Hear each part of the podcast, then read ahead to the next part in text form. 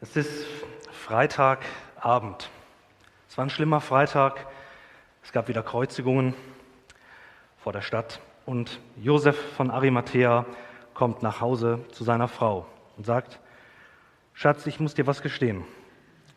Jesus von Nazareth wurde gekreuzigt und ich habe unser Familiengrab zur Verfügung gestellt, dass er dort beerdigt wird. Und seine Frau rastet völlig aus. Sagt, wie bitte?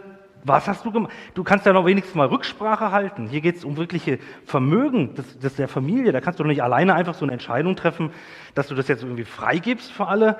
Was soll denn das? Ich dachte, wir sind verheiratet miteinander. Sagt Josef von Arimathea, ganz entspannt, ist nur fürs Wochenende.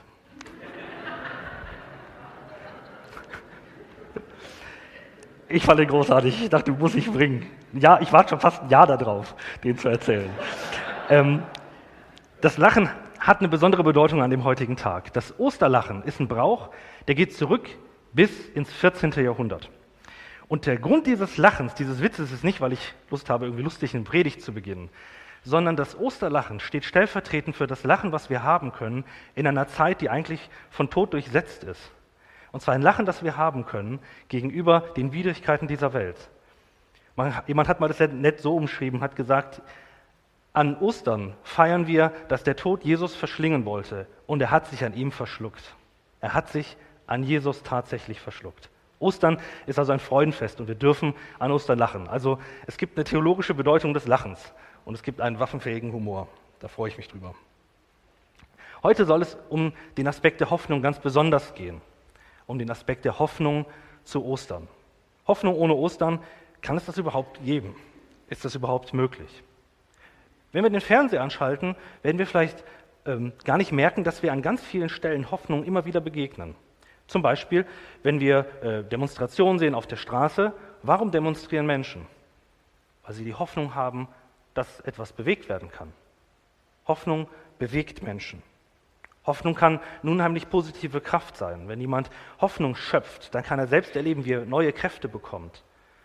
Hoffnung kann aber auch einen negativen Touch bekommen. In dem Moment, wo falsche Hoffnungen geweckt werden. Oder wo Hoffnungen dazu führen, dass schlimme Dinge getan werden. Einige der schlimmsten Grausamkeiten der vergangenen Jahrhunderte und leider muss man auch sagen der Gegenwart sind getragen durch Hoffnung. Hoffnung, äh, einen reinen Staat zu bekommen, Hoffnung, ein utopisches System Wirklichkeit werden zu lassen. Einige der schlimmsten Verbrechen der Welt wurden aufgrund von Hoffnung begangen. Hoffnung ist also irgendwie ein zweischneidiges Schwert. Und heute in der Predigt soll es darum gehen, was macht die christliche Hoffnung zu etwas Positivem und etwas Gutem? Und vor allen Dingen, was ist die Grundlage dieser Hoffnung? Ist es nicht vielleicht doch auch mehr so eine religiöse Idee, die gut klingt und die uns so ein bisschen seichten Trost spendet, wenn wir möchten? Ist das vielleicht alles? Also, ist die christliche Hoffnung eine Utopie? Und da kommen wir schon zu dem Text, um den es heute gehen soll. Den lese ich euch einmal vor, der steht äh, in einem Brief im Neuen Testament, also im zweiten Teil der Bibel, relativ weit hinten, von Menschen, die schon zurückschauen auf die Auferstehung, die gesehen haben, dass Jesus auferstanden ist, die das glauben und jetzt über diese Hoffnung schreiben. Und ich lese euch einmal diesen Text vor. Den findet ihr im ersten Petrusbrief, Kapitel 1. Gepriesen sei Gott, der Vater unseres Herrn Jesus Christus. In seinem großen Erbarmen hat er uns durch die Auferstehung Jesu Christi von den Toten ein neues Leben geschenkt. Wir sind von neuem geboren und haben jetzt eine sichere Hoffnung. Die Aussicht auf ein unvergängliches und makelloses Erbe, das nie seinen Wert verlieren wird. Gott hält es im Himmel für euch bereit.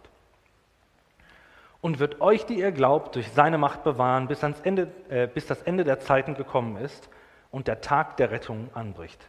Dann wird das Heil in seinem ganzen Umfang sichtbar werden. Ihr habt also allen Grund, euch zu freuen und zu jubeln, auch wenn ihr jetzt nach Gottes Plan für eine kurze Zeit Prüfungen verschiedenster Art durchmachen müsst und manches Schwere erleidet.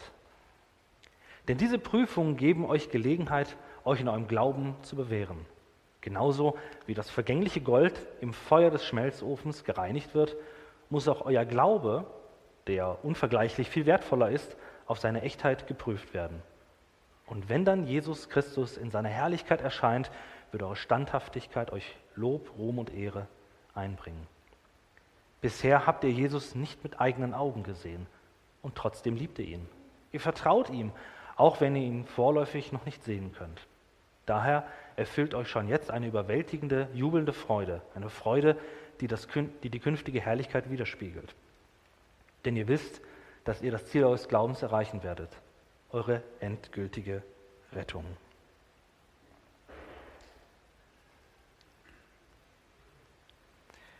Wer nichts hofft, bewegt nichts. Wer nichts hofft, bewegt nichts. Mir ist irgendwie aufgefallen, dass ohne Hoffnung, etwas zu verändern, niemand einen Grund hätte, überhaupt irgendetwas zu tun. Und im tragischsten Fall, selbst die Menschen, die sich selbst das Leben nehmen wollen, hoffen wir immerhin auch in dieser verzweifelten Stunde, dass etwas besser wird dadurch. Wir entkommen der Hoffnung gar nicht. Ohne Hoffnung handeln wir nicht mehr. Hoffnung ist also eine Grundzutat des Lebens. Der Grund unserer Hoffnung, den finden wir im 1. Petrus 1, Vers 3 beschrieben. Hier wird von einer, wenn ihr mal seht am äh, letzten zwei Zeilen, hier wird von einer lebendigen Hoffnung gesprochen. Wortwörtlich könnte man auch übersetzen von einer sicheren Hoffnung. Also irgendetwas macht diese christliche Hoffnung zu etwas, was fest ist, was lebendig ist, was mehr ist als vielleicht einfach nur eine Wunschvorstellung, die wir haben. Es gibt verschiedene Arten von Hoffnung. Es gibt zum Beispiel eine Art der, der subjektiven Hoffnung. Das ist zum Beispiel bei Menschen, wenn wir mit denen geredet haben, die Lotto spielen und sagen, ich spiele Lotto, weil ich glaube, den Hauptgewinn, den kriege ich.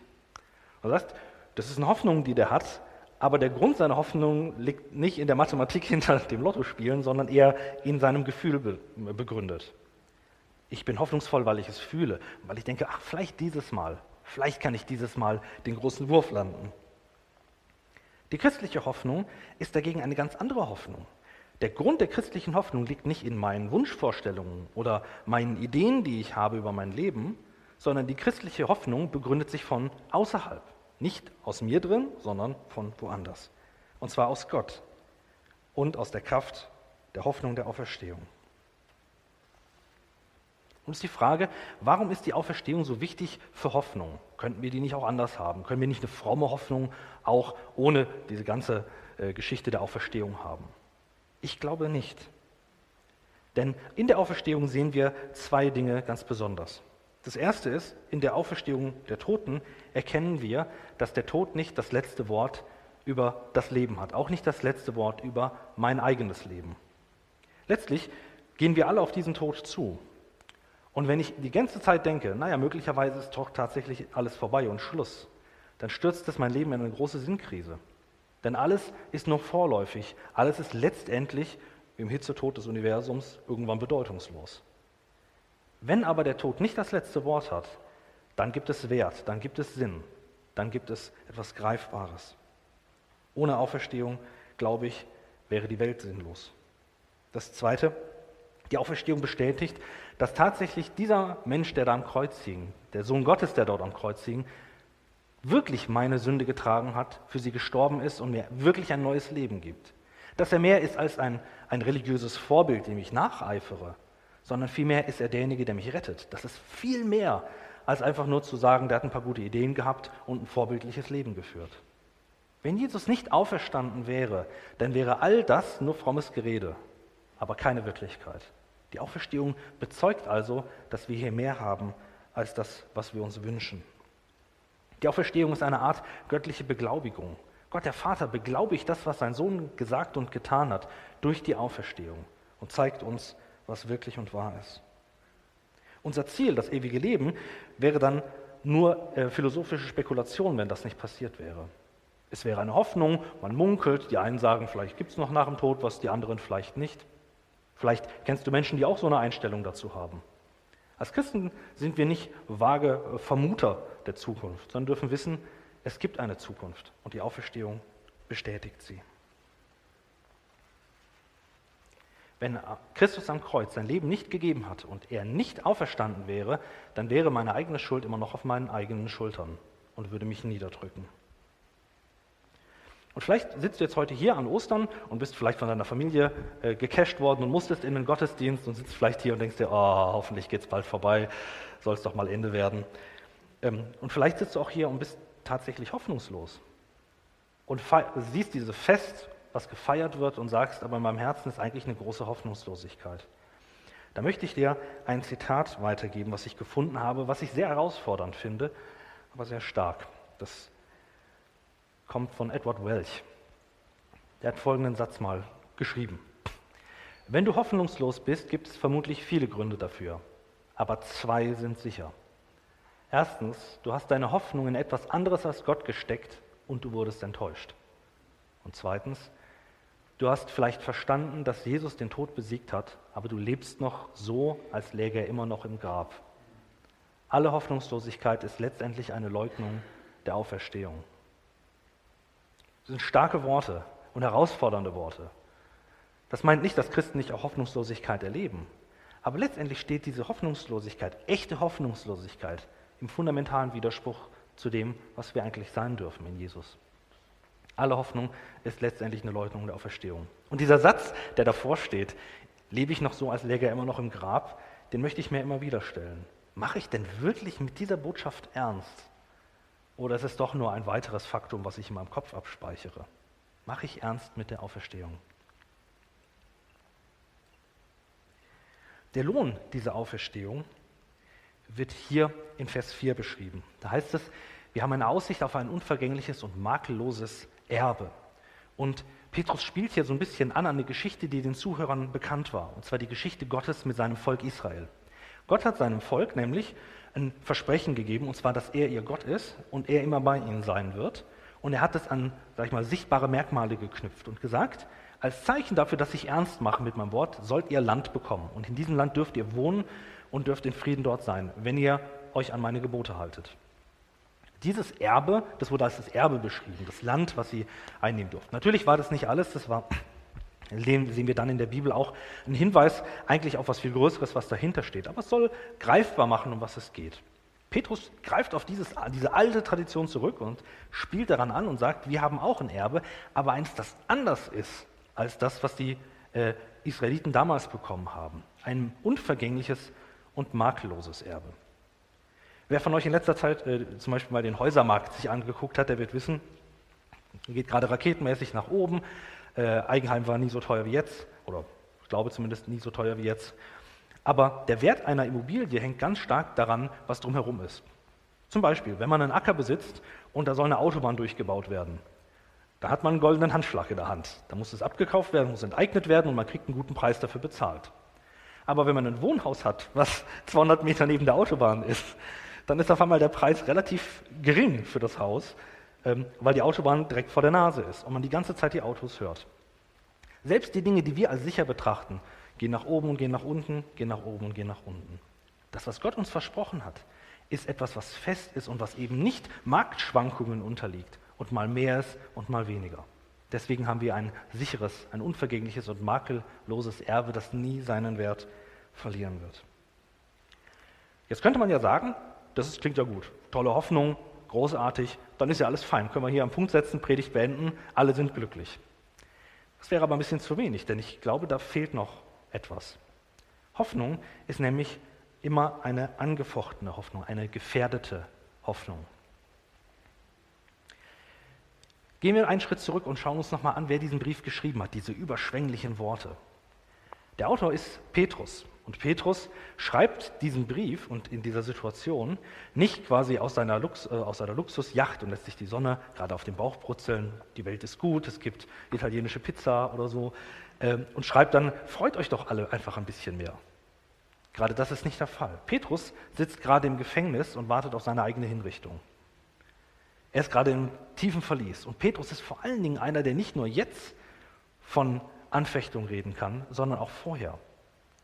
Wenn wir uns überlegen, was für eine Geschichte dieser Mensch mit Jesus durch hat, werden wir merken, dass der äh, Hoffnungslosigkeit häufig erlebt hat.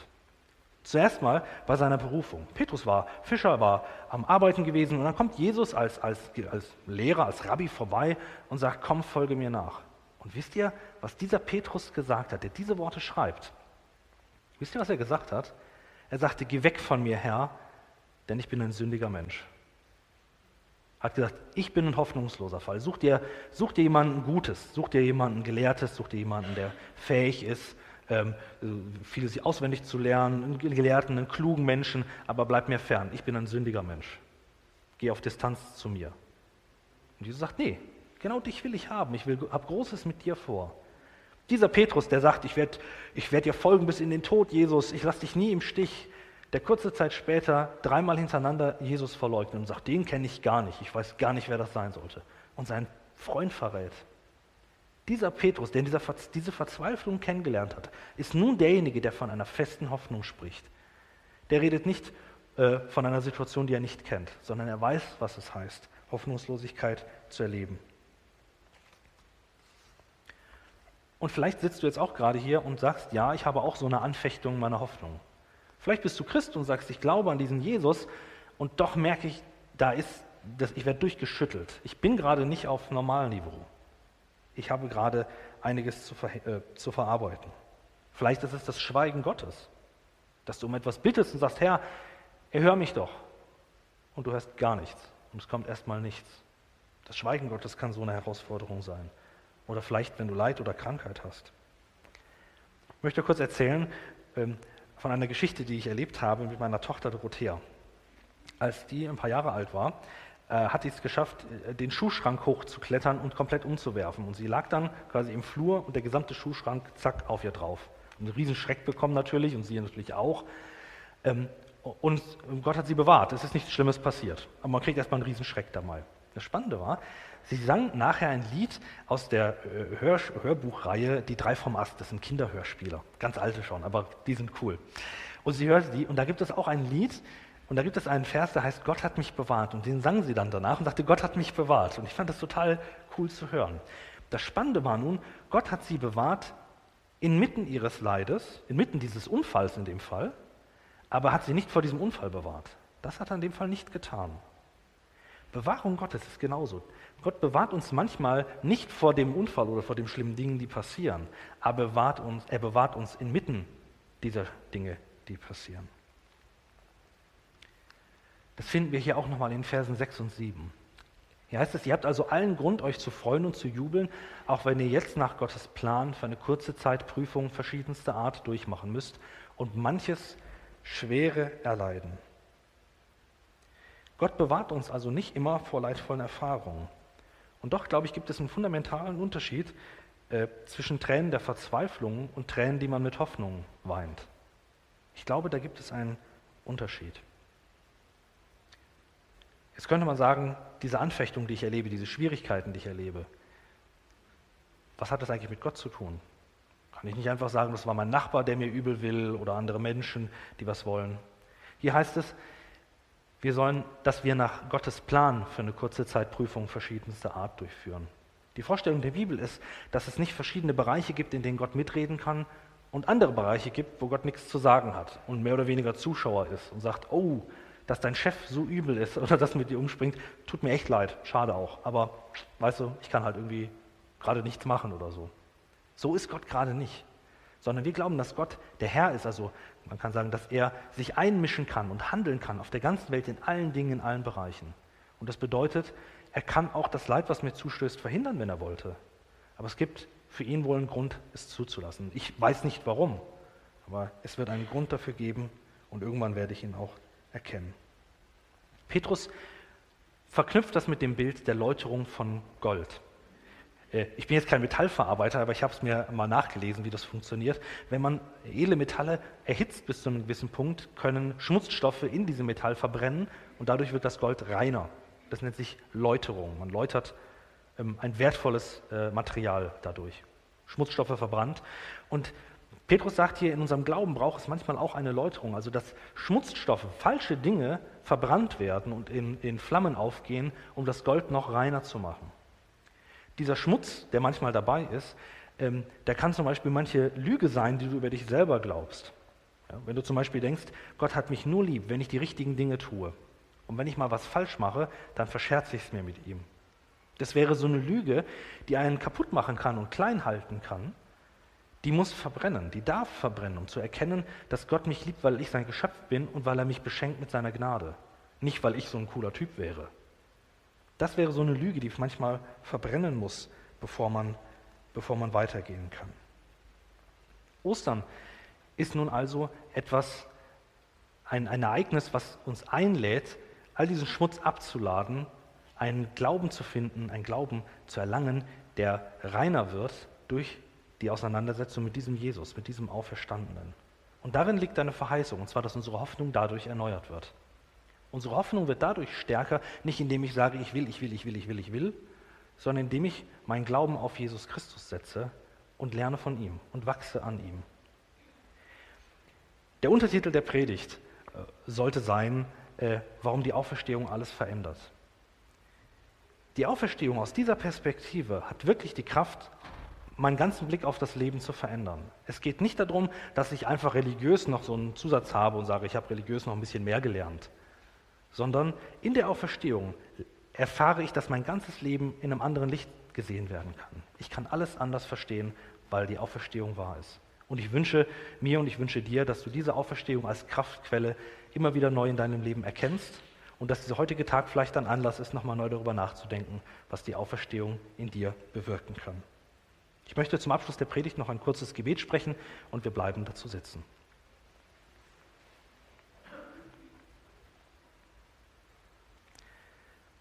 Jesus Christus, wir danken dir von ganzem Herzen, dass du nicht im Tod geblieben bist, sondern dass du auferstanden bist. Herr, und wir wenden uns an dich als einen lebendigen Herrn und nicht an ein totes Ideal. Herr, und wir danken dir dafür, dass du den Tod besiegt hast und wir wissen dürfen, dass wir ihm ins Gesicht lachen dürfen, trotz allem Leid, das wir erleben. Dass wir wissen dürfen, dass du einmal auch vor unseren Gräbern stehst, uns herausrufst zu ewigem Leben. Und dafür möchten wir dir von ganzem Herzen danken. Stärke du die Hoffnung in uns und hilf allen jenen von uns, die hoffnungslos sind, die nicht wissen, wie es weitergehen soll. Zeige ihnen, was es bedeutet, dass du den Tod besiegt hast und dass du die Macht hast, auch ihr Leben zu verändern. Darum möchte ich dich bitten, Herr. Danke für das Kreuz und danke, dass du nicht im Grab geblieben bist. Amen.